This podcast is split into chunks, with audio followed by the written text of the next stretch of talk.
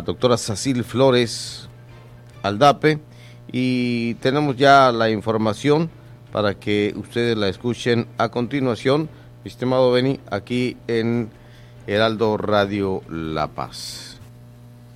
Nos gustaría que nos platicara acerca de esta eh, programa que tiene la Secretaría de Salud en Baja California Sur y vaya en una coordinación, si se puede decirlo así, con la Secretaría de Educación Pública del Estado para el proyecto de vacunación a menores de edad. Ok, eh, bueno, como ya es de su conocimiento, regreso a clases inició.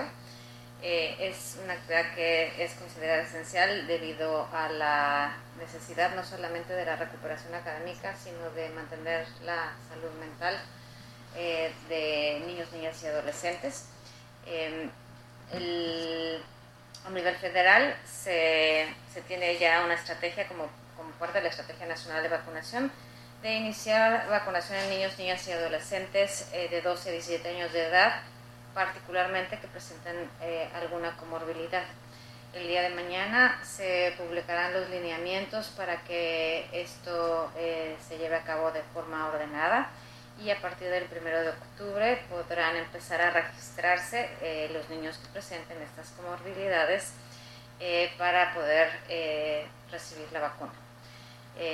al momento podemos decir que va a ser pacientes que tengan algún tipo de inmunosupresión, particularmente cáncer, y, que o que hayan sido receptores de algún trasplante, pacientes que tengan enfermedades cardiovasculares, eh, metabólicas como diabetes u obesidad y enfermedades crónicas de riñón, hígado u otros órganos. Entonces estamos en espera de que ya se publique la, ah, la, lista puntual de estas comorbilidades para que se pueda empezar a dar el registro de estos niños. Es decir, ¿a ellos sí se les va a vacunar? A los niños y con comorbilidades. Con comorbilidades, así es. ¿Serían los primeros?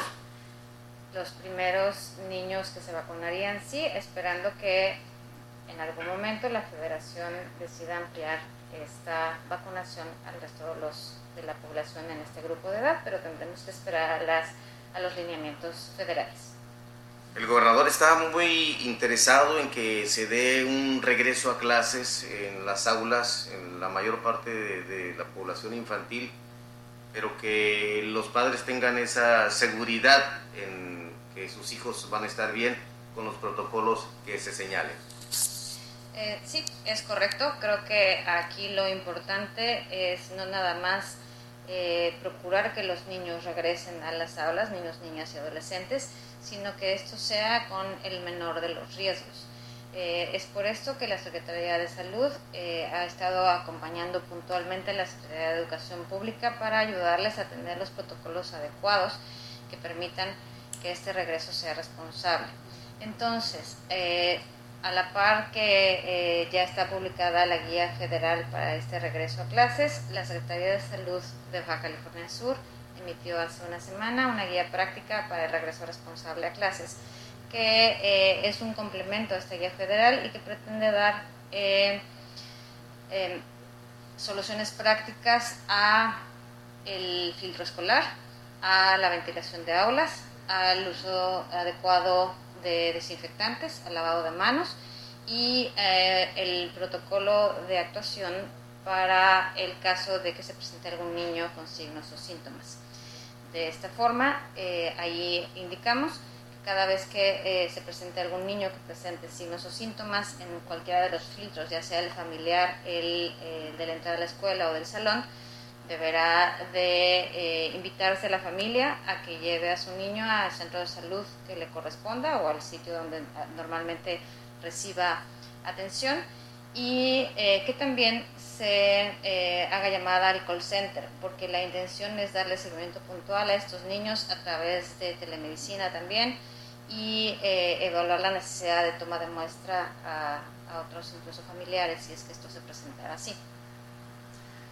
Doctora, en este caso es muy importante puntualizar el tema de que la pandemia ha eh, obligado a los padres a salir poco, salir lo menos posible con los niños, pero si eh, se va a aplicar esta vacuna, para el COVID-19, eh, es importante también que los padres sepan que hay que cumplir con el esquema básico de vacunación, es decir, eh, dejamos de llevar a los niños a vacunar de otras eh, enfermedades que pudieran ocasionarle.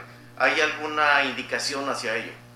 Sí, le puedo platicar que afortunadamente, a pesar de no haber habido campañas o semanas nacionales de salud, donde generalmente se aplican vacunas, en este estado hemos eh, procurado a través de los centros de salud ir completando los esquemas pendientes y traemos una cobertura alta porque se ha ido eh, incluso casa por casa para poder completar estos esquemas. Entonces, eh, no, no, traemos mucho, mucho, muchos pendientes en cuestión de vacunación.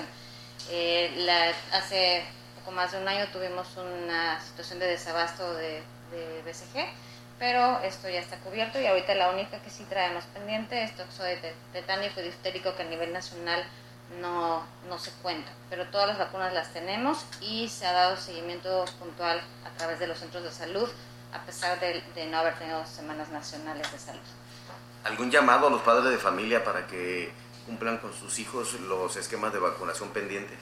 Sí, por supuesto. Eh, eh, desafortunadamente la pandemia nos eh, obligó a prestar atención a otros, al COVID y dejar de prestar atención a eh, otros padecimientos, incluso crónicos, diabetes, hipertensión. Y en el caso particular de los niños, precisamente por el temor a acudir a los centros de salud, se dejaron de llevar a los niños, pero la recomendación es que eh, acudan a su centro de salud a valoración, que eh, completen los esquemas. La intención es que eh, no empecemos a tener enfermedades emergentes por falta de vacunación y que las personas, incluyendo evidentemente también a los adultos, acudan a sus valoraciones, sobre todo si presentan enfermedades crónicas como hipertensión y diabetes, para evitar complicaciones. Es decir, se tiene casi todas las vacunas menos una.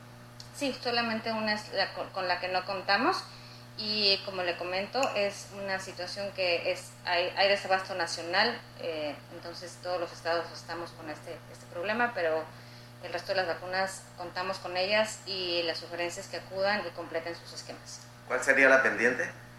La de tétanos y difteria. Perfecto. Doctora, es eh, muy importante también que sepamos que en este sentido de la pandemia nosotros debemos seguir protegiéndonos, debemos seguir los cuidados, aunque la reducción de casos eh, activos y también de eh, fallecimientos es eh, notoria en la media península. Sí, es, es correcto. Nosotros fuimos de los primeros estados que empezábamos con una tercera ola eh, y hemos ido teniendo una reducción progresiva en las, en las últimas semanas. Eh, esto nos acerca cada vez más a que posiblemente estemos en semáforo verde de acuerdo al análisis epidemiológico que se realice en los siguientes días. Eh, esto no quiere decir que no siga habiendo contagios y por lo tanto les sugerimos que continuemos de la manera más estrecha con las medidas que sabemos que nos protegen eh, empezando por el uso correcto de cubrebocas, cubriendo nariz y boca.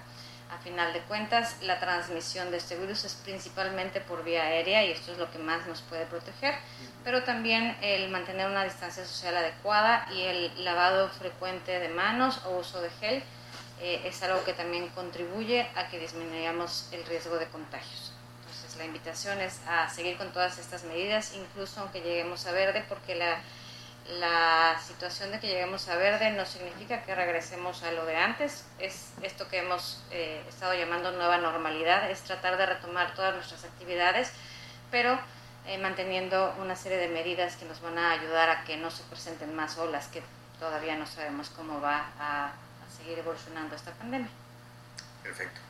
¿Qué mensaje le dejaría eh, ya finalmente a los sudcalifornianos desde Isla Natividad hasta Cabo San Lucas en el sentido de la política de salud que está manejando el actual gobierno del Estado?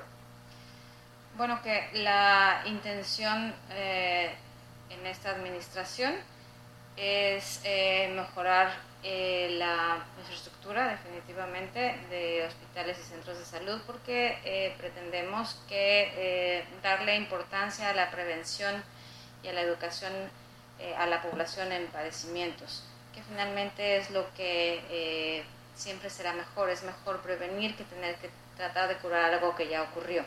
Entonces, le daremos importancia especial a la atención en primer nivel, centros de salud y a la educación y promoción de la salud. Doctora, muchas gracias por esta oportunidad. Un gusto.